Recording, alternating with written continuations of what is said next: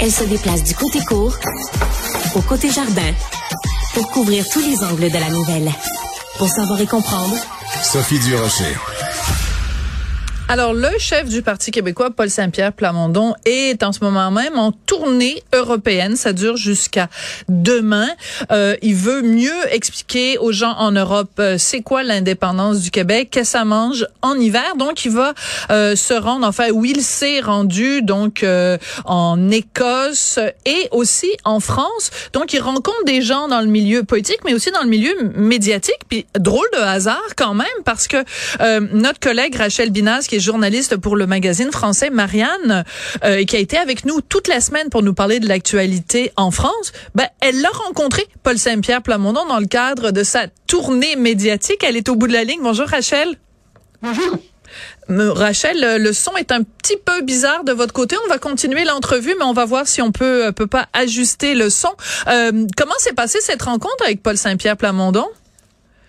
Écoutez, il a été reçu euh, de manière générale en France avec beaucoup de sérieux, euh, un accueil qui témoigne de l'intérêt hein, porté aux, aux, questions québécoises en France. Il faut dire qu'il y a beaucoup d'enjeux similaires hein, des deux côtés de, de l'Atlantique. Excusez-moi, euh... Rachel, je vous interromps parce que c'est pas sympa pour nos auditeurs et auditrices de leur euh, infliger un son qui est vraiment vous vous vous sonnez un petit peu comme une une boîte de conserve. On appelle ça une cacane au Québec. Alors euh, on va vous demander de raccrocher, on va vous appeler sur l'autre ligne et puis on va vous remettre en ondes, Rachel, parce qu'on veut entendre euh, ce que vous dites. Voilà. Alors Rachel, vous êtes sur l'autre ligne? Là. Voilà. Est-ce que vous m'entendez bien, Rachel? Parfait. Ah, ben là, ben nous, on vous entend bien aussi. Alors, je recommence.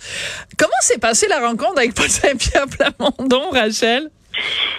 Écoutez, extrêmement bien. De manière générale, hein, il a été reçu avec beaucoup de sérieux euh, et un accueil qui témoigne de l'intérêt porté aux questions québécoises en France. Euh, il faut dire qu'il y a des enjeux similaires hein, des deux côtés de, l'Atlantique, mais encore fallait-il une figure pour incarner ces liens, et maintenant c'est chose faite. Euh, donc il parle un langage universaliste, ce lui permet de toucher ici un spectre assez large de la politique. Et la droite comme la gauche a tenu à, à le rencontrer. Euh, donc, euh, à titre personnel, professionnel, bien sûr.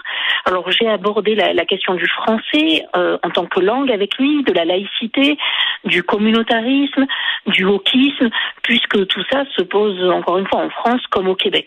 Oui. Alors vous, vous faisiez une entrevue avec lui pour le magazine Marianne. Euh, on sait que euh, en France, la question de la laïcité, même si ça provoque quand même des discussions, s'est établie de façon claire. La loi sur la laïcité en France, elle remonte à 1905 quand même. C'est pas d'hier. Donc, euh, vous pensez vous, comme journaliste française, que la question, le rapport du Québec avec la laïcité, c'est quelque chose qui intéresse les Français? Oui, euh, parce que euh, la question du communautarisme, de la laïcité, et, et euh, tous les pays d'Europe aujourd'hui sont confrontés à cette tension entre ouverture et insécurité culturelle liée à une immigration qui peut être éloignée de la langue et donc de la culture des pays d'accueil. Mmh.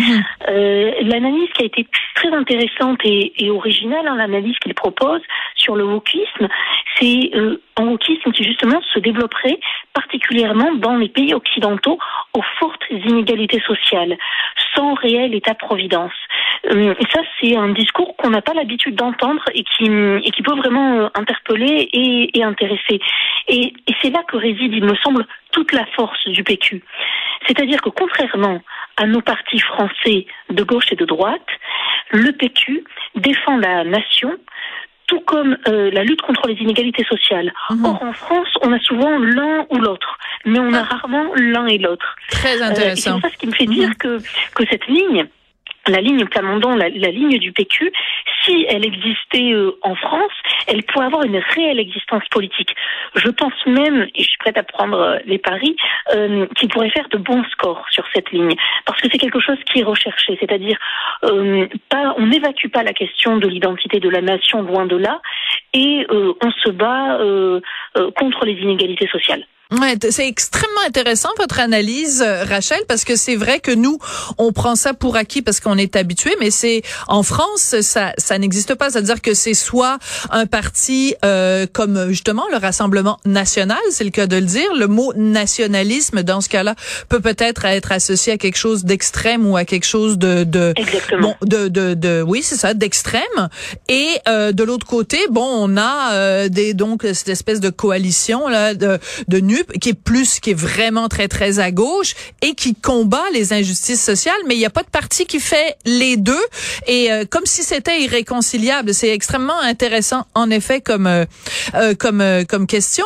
Évidemment, il est à la tête d'un parti indépendantiste, donc j'imagine qu'il vient aussi en France pour parler aux médias d'indépendance et surtout pour s'assurer d'un appui éventuel en France et dans les médias et dans la classe politique. Donc j'imagine que ça été évoqué avec vous? Oui, bien sûr, euh, c'est ça fait partie de l'ADN euh, du Parti québécois. Et puis, euh, on sait que la France a toujours joué un rôle, enfin pas toujours d'ailleurs, non, depuis une dizaine, quinzaine d'années. Monsieur Sarkozy, ouais, une espèce de, c'est ça, c'est ça. Mais jusque là, il y avait une espèce de de, de jurisprudence, de fil rouge entre entre les deux, et ce n'était même plus une question réellement qui se posait. C'était un acquis. En tout cas, on le pensait jusqu'à bien sûr jusqu'à la, la, la rupture. Mais, euh, mais en effet, c'est là que réside tout, euh, tout l'enjeu, le, défi pour euh, Paul Saint-Pierre Plamondon. C'est de réactiver ces ponts, parce que je pense qu'ils existent, ont toujours existé. Euh, ils n'ont pas été complètement euh, brisés, déconstruits. Mais c'est tenter de, de, réveiller justement cette flamme euh, des deux côtés de, de l'Atlantique euh, pour pouvoir compter sur un allié, justement côté européen, en, en la France. Oui. Alors, euh, ben, la, la, la, bonne vieille doctrine des relations entre la France et le Québec, ça a toujours été la non-ingérence, non-indifférence. Ça veut dire qu'on ne se mêle pas de vos affaires. Par contre, c'est sûr qu'on les a à cœur, d'où le non-indifférence.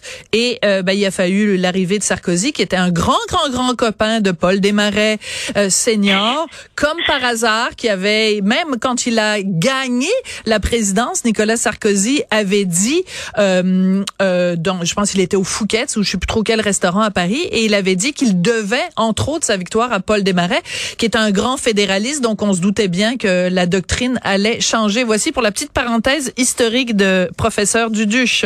Euh, écoutez, puisqu'on vous a au bout de la ligne Rachel dans un tout autre dossier, je voulais absolument vous parler de quelque chose d'assez rigolo. On parlait tout à l'heure justement des députés du euh, RN, donc le Rassemblement national de Marine Le Pen. Ben ils se sont fait piéger par un fake mais un fake news Total. Expliquez-nous ça, c'est assez rigolo. Oui, alors c'est un journaliste euh, qui, euh, en fait, a l'habitude, euh, apparemment, avant le 1er avril, de de faire un canular sur les réseaux sociaux dans l'air du temps. Et il en a fait un sur Astérix et Obélix en expliquant qu'ils étaient victimes du wokisme et qu'une réécriture était en cours. Alors, on va être honnête, euh, seuls les députés du RN n'ont pas été piégés euh, de euh, la droite de la droite, de l'extrême droite à la gauche républicaine. tout le monde, ou presque, s'est saisi de, de cette question-là, et même des médias, et c'est là où c'est problématique, sans même vérifier l'information, ah, puisque c'était un canular, c'était une fausse nouvelle, pour parler en, en bon français. lui dit qu'il a fait ça pour mettre en lumière, je cite, un phénomène qui prend de l'ampleur censurer et remanier les œuvres.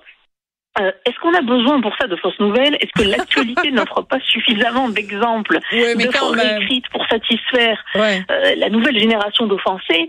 Je suis pas entièrement convaincue. Euh, néanmoins, cela encore une fois aura démontré que l'erreur de certains médias qui ne vérifient pas suffisamment une information avant avant de la transmettre. mais le problème c'est que ce type de canular réalisé là par un journaliste sur les réseaux sociaux, mais ça décrédibilise un corps professionnel ah. qui souffre déjà du manque de confiance du, du public. Ça ajoute un peu de, de, confusionnisme dans un monde qui, qui peine à trouver sa boussole. Oui, c'est vrai, ça c'est vrai. Euh, je suis d'accord avec vous que c'est vrai que c'est pas trop génial quand un journaliste dit euh, une fausseté, parce que déjà, on se fait déjà accuser de toutes sortes de... de... En fait, il y a, y a, beaucoup de, de gens qui n'ont plus confiance dans les médias. Donc, euh, si on se met nous-mêmes à faire du fake news, c'est sûr que c'est pas génial. En même temps, juste l'idée qu'il y ait des gens qui ont pu croire qu'il y avait vraiment des scènes de maltraitance de sangliers qui étaient censurées dans Astérix et Obélix, j'avoue que ça me fait bien rigoler. Et en même temps, ma très chère Rachel, Hein? S'ils sont capables de censurer le mot gros pour le gros personnage qui est devenu gros à force de manger du chocolat dans Charlie et la chocolaterie, c'est tout à fait possible qu'un jour, quelqu'un ait l'idée de censurer Astérix et Obélix. Donc, en fait, ce qu'on devrait reprocher à ce journaliste, c'est d'avoir donné des idées aux gens pour aller censurer Astérix. Peut-être d'avoir raison trop tôt. voilà, c'est ça. Peut-être que dans deux ans, on va ressortir son histoire en disant il était pas, c'était pas du fake news, en fait, c'était du prévisionnisme. On va l'appeler Nostradamus. Merci beaucoup, Rachel Binal. Ça a été un plaisir de vous parler toute cette semaine. Je rappelle que vous êtes journaliste au magazine Marianne à Paris. Merci. Au revoir.